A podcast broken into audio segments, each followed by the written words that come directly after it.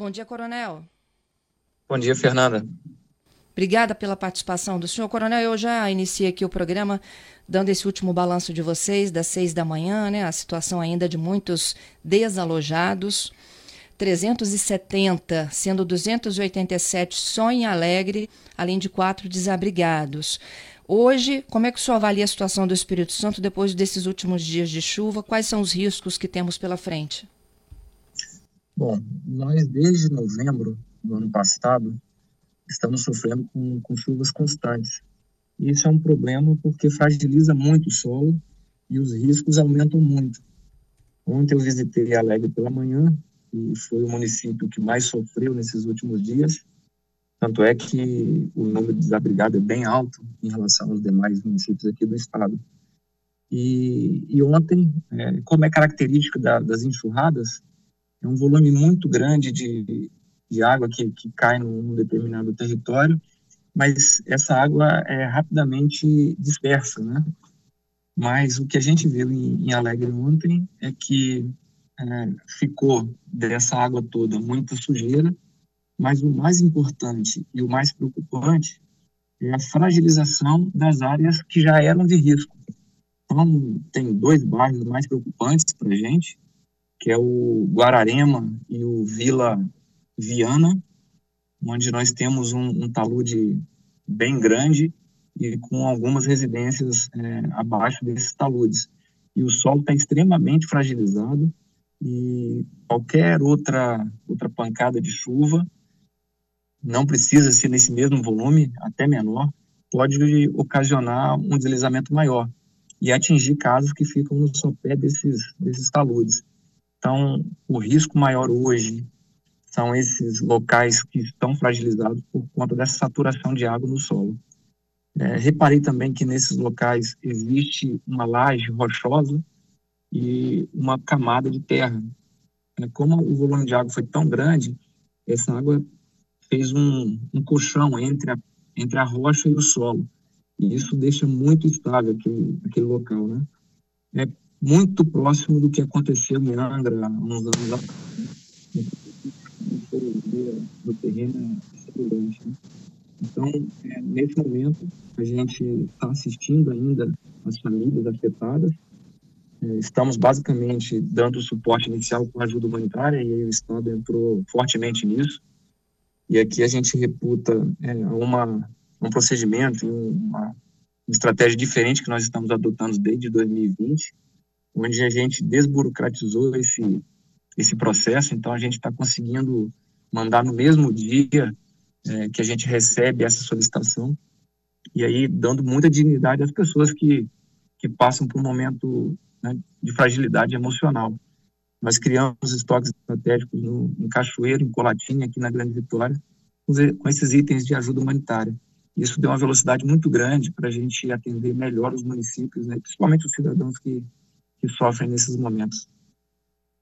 Quando o senhor falava aí sobre a situação é, desse trecho, né, Guarane, Guaranema, não é isso? Guararema. Guararema. É, que uma chuva com menos intensidade que a da última terça para quarta poderia provocar de novo deslizamento. Não seria de forma aí preventiva retirar essas famílias da região? Sim, ontem a gente encaminhou um engenheiro e um geólogo para Alegre. Hoje mandamos mais um engenheiro justamente para dar esse suporte técnico a, ao município. Né? Ontem foi orientado, logicamente não dá para fazer um laudo no mesmo dia, mas foi orientado verbalmente por nosso geólogo para que essas famílias procurem outra residência para passar pelo menos a noite, para não, não, não sofrer um infortúnio, né? Mas lembramos que o tempo ainda está instável. Nós fizemos um briefing pela manhã aqui na, na Defesa Civil, no nosso centro, com os meteorologistas que, tra que trabalham conosco, e existe a possibilidade de chuvas, não como aquela que, que aconteceu há dois dias, mas chuvas é, com potencial razoável de dano, né? Não são chuvas severas, mas chuvas que, que podem impactar negativamente. Então, isso pode acontecer entre sábado e, e domingo, madrugada e domingo. Hoje o tempo deu uma melhorada. Ontem eu passei o dia todo lá, não choveu, né? Então deu tempo da gente, da gente fazer essas vistorias, né? Mas essa orientação já foi dada, Fernanda, ontem na, na visita da nossa, da nossa geóloga. Entendo. Coronel, eu tenho uma, uma dúvida, talvez seja de muitas pessoas, né? Quando começa a chover, e aí eu vi pelas imagens que foram exibidas de Petrópolis e aquela rua também em Alegre, uhum. como que a gente sabe que a gente vai chegar àquela intensidade? Ou não tem como saber? Bom, é, a gente melhorou muito é, o nosso sistema de monitoramento. Antigamente a gente recebia essa informação de quem analisava o Brasil todo, né, dos órgãos federais. Agora, com o nosso serviço de monitoramento, que foi fortalecido através de um decreto do governador, inclusive nós estamos trabalhando de forma integrada aqui no Centro de Inteligência da Defesa Civil, com, com servidores da AGER, Agência de Recursos Hídricos do Estado, então com hidrólogos da AGER, e meteorologista do INCAPER, que somado ao nosso meteorologista, faz essa análise conjunta, né? E, e uma análise muito mais é, focada no Espírito Santo.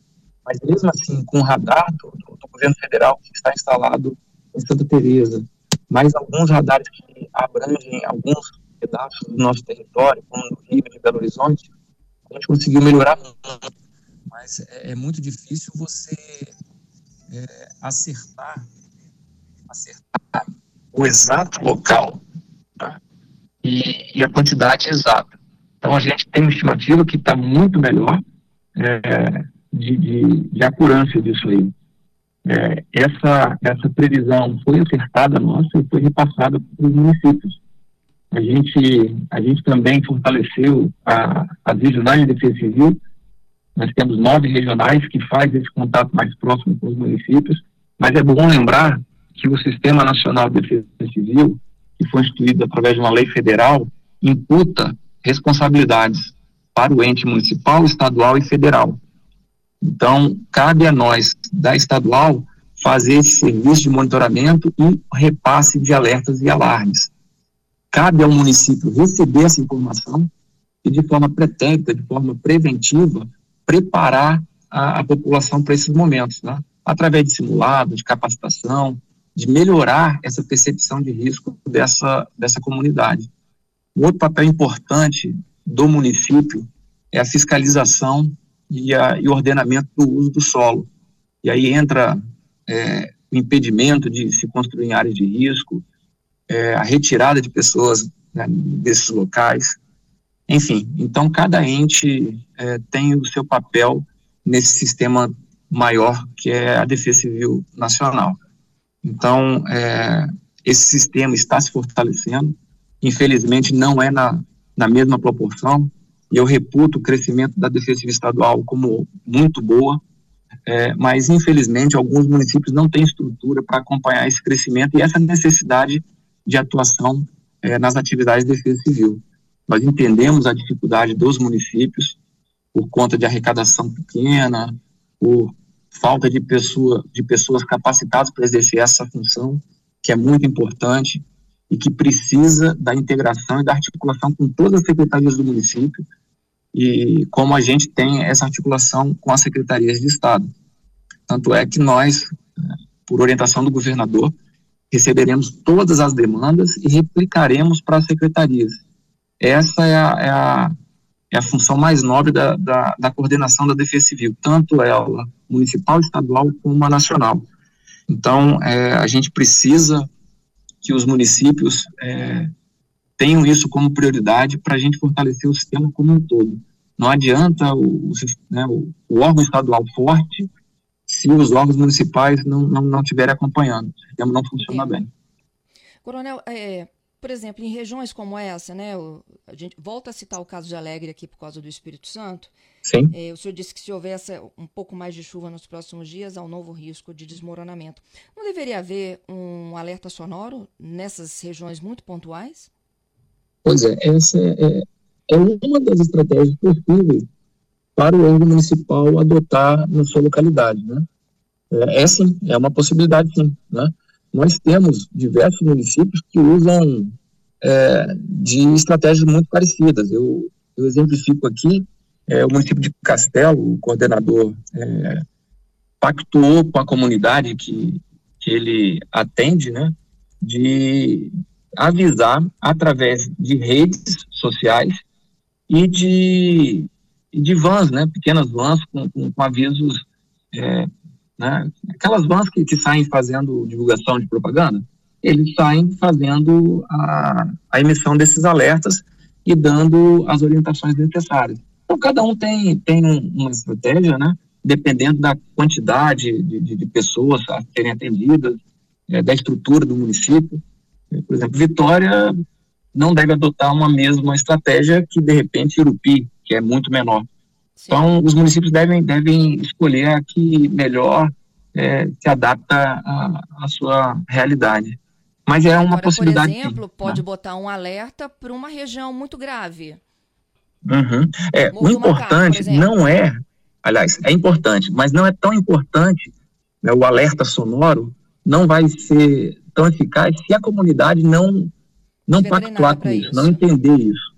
Entendi. Então não adianta nada ter uma sirene se a comunidade não estiver inteirada né, do porquê daquela sirene. Eu lembro que eu fui fui na região de Petrópolis, justamente num, num projeto da, da Defesa Civil Nacional, apoiando a Defesa Civil Nacional, e a gente encontrou uma resistência dos moradores. A gente fazendo um simulado num sábado pela manhã, ou domingo, não lembro, é, mas era no final de semana, e os moradores reclamando do, das sirenes, né? Então, é, é importante que, que, essa estratégia seja muito bem pactuada entre a comunidade e o órgão, o órgão local, né? Uhum. É, Coronel, essa semana, quando a gente começava a noticiar os estragos em Alegre, né, o próprio bombeiro me informou, e eu queria contar com tua ajuda agora para explicar, que o Espírito Santo uhum. é o uhum. segundo estado em áreas de risco, já mapeadas, inclusive. A gente só perde para o estado do Rio de Janeiro. Vitória, Sim. inclusive, seria a cidade né, onde há a maior concentração de áreas de risco, em seguida Cariacica. O senhor poderia me explicar melhor o que significa isso? Uhum. Isso. É, em 2012 até 2014, nós firmamos um, um convênio com, com o Serviço Geológico do Brasil e o Espírito Santo foi todo mapeado, todos os municípios foram mapeados. Um trabalho bem, bem, bem detalhado e desse trabalho resultou um mapa de suscetibilidade e risco que foi entregue a cada município. E isso foi feito também com, com diversos estados depois, né? E, e nesse momento, né, até 2015, 2016, nós somos o segundo estado com o maior número de áreas de risco mapeadas. Né? Nós temos hoje, bom, hoje, hoje não, né? Em 2015, 2016 isso está sendo atualizado. Então, nesse período de até 2016, nós tínhamos 332 mil pessoas no estado residindo em áreas de risco alguns é, com risco menor, outros com risco maior, né? E tem uma gradação, é, é, essa escala, né? De 1 a 4, uhum. 4 sendo o risco maior. E nós temos um aproximadamente 70 mil residências Ei, nessas áreas mapeadas. A coronel, gente pede um pouquinho é, essa informação pra, comigo. Rio, né? É, muito pela, pela densidade populacional que o Rio tem, né? E, e em relação ao, ao nosso estado. E depois vem Santa Catarina, né? Então, Rio, Espírito Santo e Santa Catarina são os três estados com maior número de área de risco mapeado. Isso, a fonte é, é o IBGE, né? E, Coronel, e a fonte do... Desculpa lhe interromper. Nós vamos para o repórter CBN? É do Serviço Geológico do Brasil. Entendido. Vamos para o repórter CBN juntos e a gente continua essa explicação? Ok. Desculpa lhe interromper durante o repórter CBN. E exatamente na hora que o senhor explicava né, a situação do Espírito Santo nesse mapa nacional de áreas de risco. Volto contigo. Sim. Então, é, retomando, né, é, esse serviço de monitoramento foi feito através de um convênio com o Serviço Geológico do Brasil e a gente conseguiu mapear é, todo o território capixaba. E, e, o resultado disso aí foi a identificação de mais de 33 mil pessoas é, em áreas de risco e mais de 70 mil residências nesses locais. É, por conta disso, nosso planejamento do governo do estado foi posto como missão do governo dotar ou levar segurança a essa população. Isso mostra que o tema desastre é, é uma preocupação do governo do estado E as ações que a gente está tá desenvolvendo é justamente para isso, levar maior segurança à população que reside nessas áreas. Entendido. É, quando o senhor é, enxerga esse mapa do Espírito Santo com essas áreas mais vulneráveis, hoje qual é a tua maior preocupação e que a gente poderia compartilhar com os ouvintes? Bom, a minha maior preocupação é porque estamos num período de chuvas. Essas chuvas começaram é, em novembro, dezembro do ano passado, e, e, esse, e essa saturação do solo aumenta muito os riscos já existentes. Como a gente mencionou, né, em Alegre, nos bairros Guararema e Vila Viana, né, onde o solo está bem encharcado e qualquer, qualquer motivo ali pode ocasionar novos deslizamentos e atingir residências e pessoas. É, a causa disso tudo é, é, o crescimento populacional muito elevado que a gente teve em 60, 70, nas décadas de 60 e 70, e, e isso não, não foi acompanhado de uma organização do crescimento da cidade. Então, essas pessoas, geralmente com menor poder aquisitivo, elas procuraram encostas ou beiras de rio, que são locais é, de risco elevado, e isso se potencializou porque é, as pessoas se concentraram nesses locais. E aí é, é, um, é um problema que gera uma demanda imensa, não é fácil de, de atacar isso aí.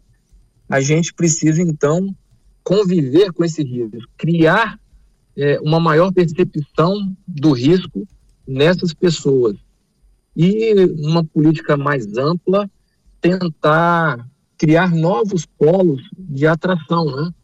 Então, por exemplo, a cidade de Vitória está totalmente ocupada.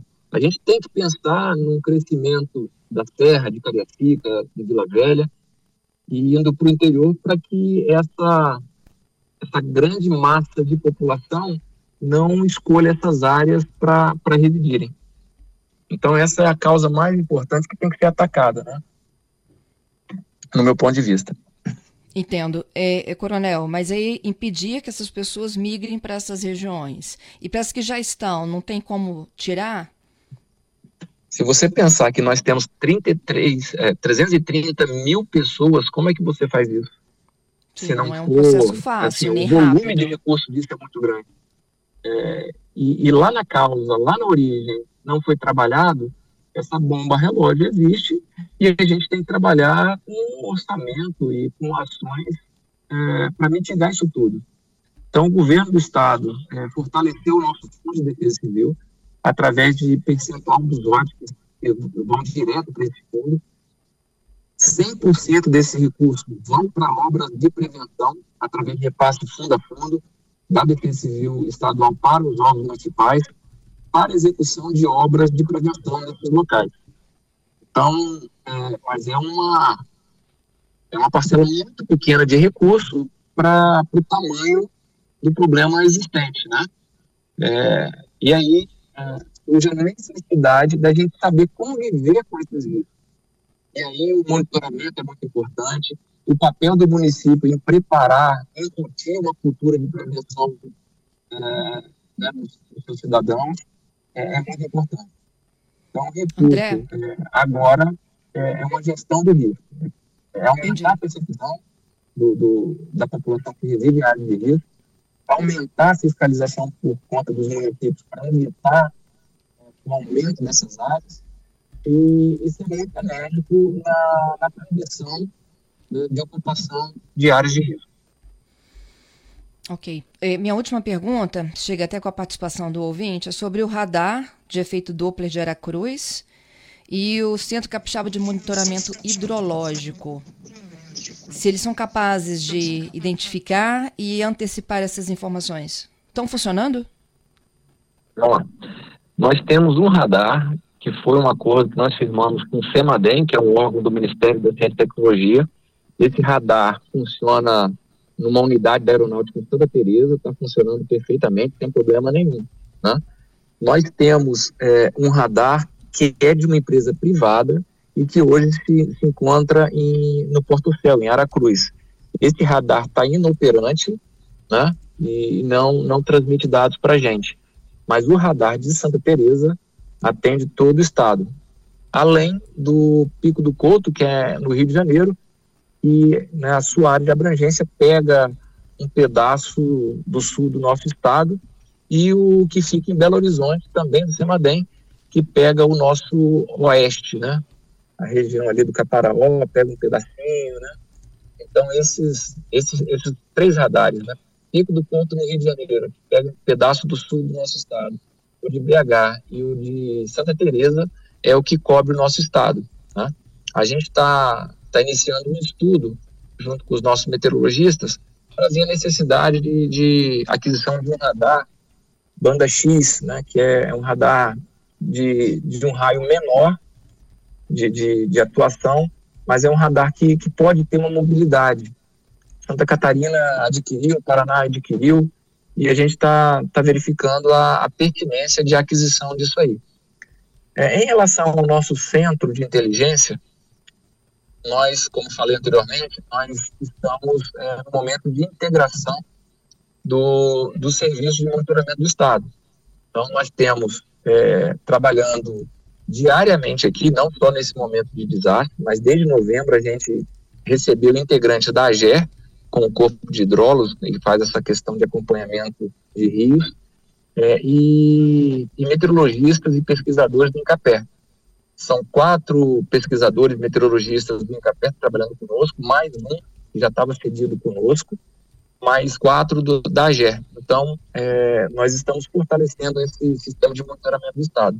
Além disso, somente a Defesa Civil adquiriu 28 estações hidrometeorológicas automáticas. Já adquirimos, estamos é, finalizando o processo para instalar. É, e aí precisa de, de convênios com as prefeituras para identificar o melhor local de instalação então, nós estamos prestes a instalar essas 28 estações. É, a AGER também adquiriu outras estações, mais voltada para as questões hidrológicas, né? E o Incapera algumas também. Então, a rede do Estado, o Estado vai ficar muito mais é, coberto com essas estações, o que aumenta é, a potencialidade do serviço de monitoramento e, por conseguinte, a emissão de alertas com maior acurância e maior velocidade. Inclusive, Entendi. Fernando, tem um ah. site específico para essas informações que é o alerta.es.gov.br. O site? Exatamente. www.alerta.es.gov.br. Quem tiver dificuldade pode acessar também através da página do, do da Defesa Civil, que tem um link para a página do Alerta do Espírito Santo. Entendido. Bom, Coronel, te agradeço, viu, pela participação aqui conosco, pelas informações e orientações. Nada, Fernanda. É um prazer. Bom trabalho aí. Obrigado para vocês também.